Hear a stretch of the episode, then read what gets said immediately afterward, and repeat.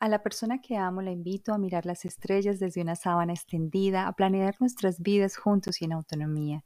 A la persona que amo la invito a reír más juntos, a hacer colección de besos largos y extendidos, a mantener largas y pacíficas conversaciones, escribir nuestra lista de sueños en mutuo y en solitario. ¿Qué tal jugar con agua y a las escondidas? A la persona que amo la invito a bailar mínimo tres veces en el día, a ayudar a los demás en compañía, casarnos de blanco y sin zapatos, ver obras de teatro y poesía. A la persona que amo la invito a explorar el mundo en compañía, cocinar juntos, sorprendernos un día, compartir un espacio sin tecnología. A la persona que amo la invito a enojarnos poco, conciliarnos más, acoger nuestros amigos con alegría y café, abrazar la maternidad y la paternidad para perpetuar el amor que nos dimos en el paso por esta vida.